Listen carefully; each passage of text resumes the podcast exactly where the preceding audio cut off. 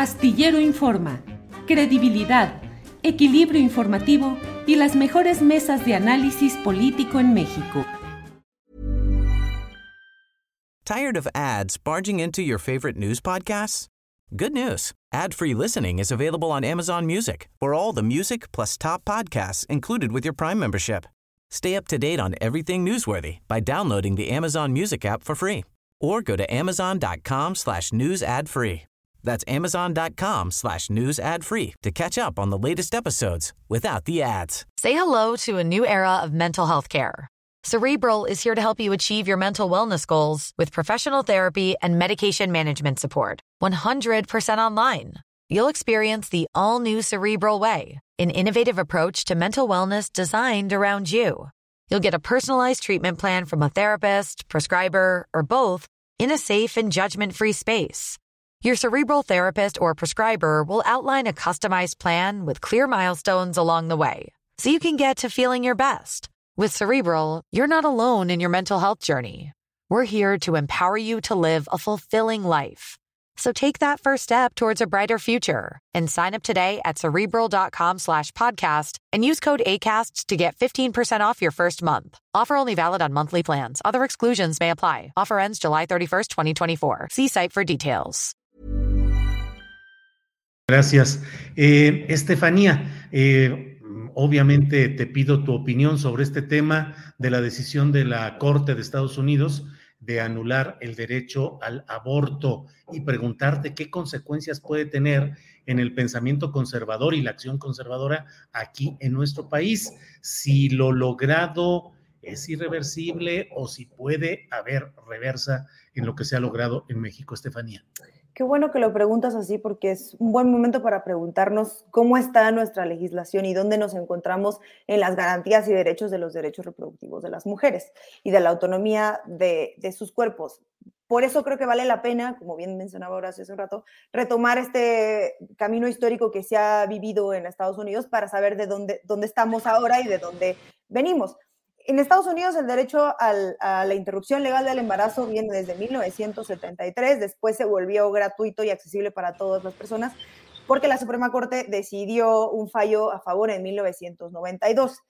Pero siempre ha sido un derecho muy endeble porque en todos estos años que hemos tenido, sáquenle la cuenta desde 1973, el Congreso jamás hizo una ley en el que se pudiera contemplar el derecho a interrumpir el embarazo como un derecho constitucional federal.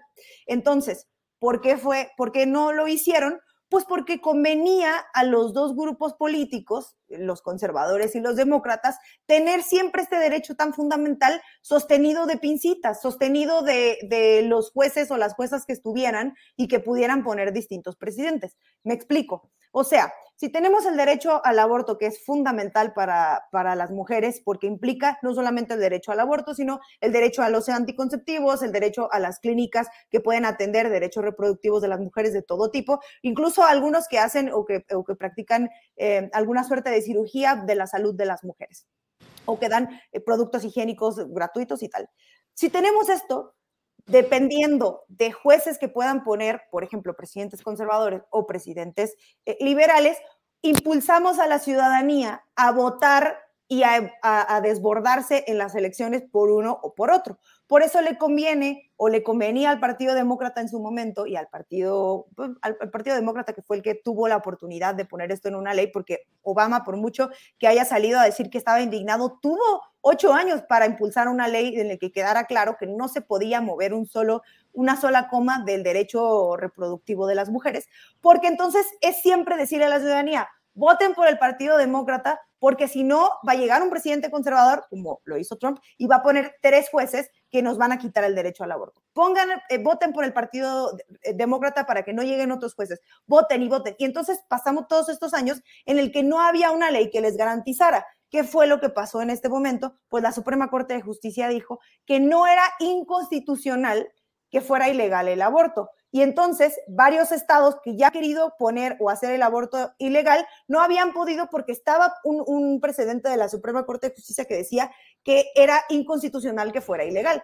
Ahora que es constitucional la ilegalidad, porque así lo dijo la Suprema Corte, mínimo 26 estados están dispuestos a prohibir el aborto y todos los derechos reproductivos por completo. Esto tiene distintas implicaciones.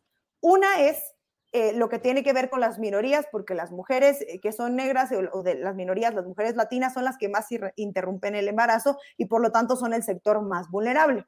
Las mujeres que no tienen dinero para viajar a otros estados e intentar interrumpir su embarazo también son las más vulnerables, pero sobre todo las implicaciones que tiene en la frontera, lo que me lleva a explicar qué es lo que sucede en México. Desde que se está legislando el aborto en, las distintas ciudades de México, porque ha sido parte, eh, digamos, parte por partes o estado por estado, ha permitido que entonces ahora lo que sucedía antes, yo soy de Tijuana y puedo dar fe de esto, antes las mujeres de, de Tijuana, digo, todavía se hace, casi no porque Trump cerró varias clínicas de derechos reproductivos, se cruzaban la línea para poder interrumpir su embarazo. Ahora va a ser al revés.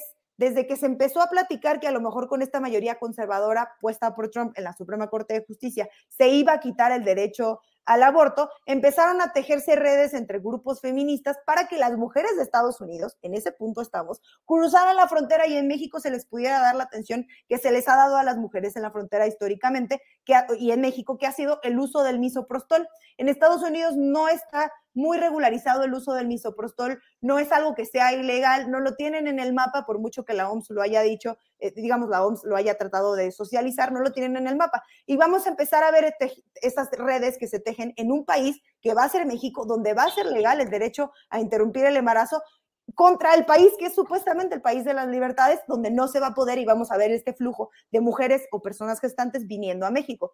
¿Qué es lo que está sucediendo en México? Y me detengo en la pregunta que hiciste, Julio. ¿Dónde nos encontramos y si puede verse envalentonada la oposición conservadora de ultraderecha, eh, de Vox, del Opus Dei, de la Casa sobre la Piedra en México?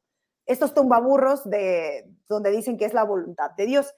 Precisamente en México no puede pasar esto, o es muy poco probable que suceda, porque aquí empezamos al revés se empezaron a cambiar las legislaciones locales, incluso modificando constituciones donde defendían el derecho eh, a la vida desde la concepción, modificándolo, quitando desde las constituciones, hasta llegar a eh, la decisión que se tomó desde la Suprema Corte de Justicia, impulsada por el ministro Saldívar, donde dice, todos los estados tienen que hacer exactamente esto porque penalizar el aborto es ilegal.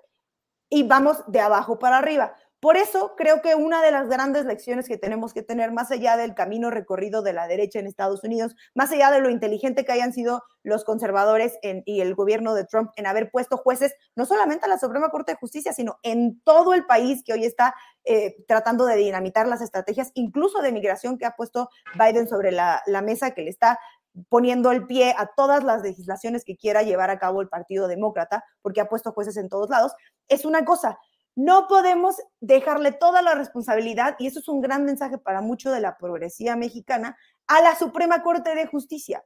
La Suprema Corte de Justicia, la de, la de México y la de Estados Unidos, no tiene el deber de legislar, es el deber de nuestros representantes populares, los que elegimos, quienes tienen que tomar las decisiones correctas. Si confiamos y tenemos más confianza y le exigimos más a los líderes de la Suprema Corte de Justicia que están tomando decisiones, nos estamos equivocando, porque esto se revierte cuando llegue otro juez, otra jueza, otro presidente. Por eso tenemos que confiar en las personas en las que votamos.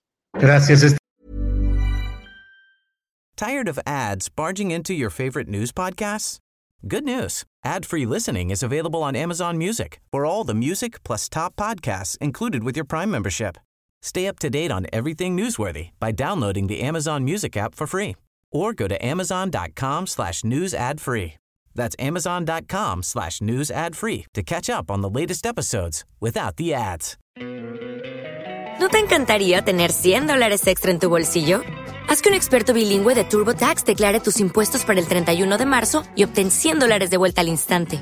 Porque no importa cuáles hayan sido tus logros del año pasado, TurboTax hace que cuenten Obtén 100 dólares de vuelta y tus impuestos con 100% de precisión, solo con Intuit TurboTax.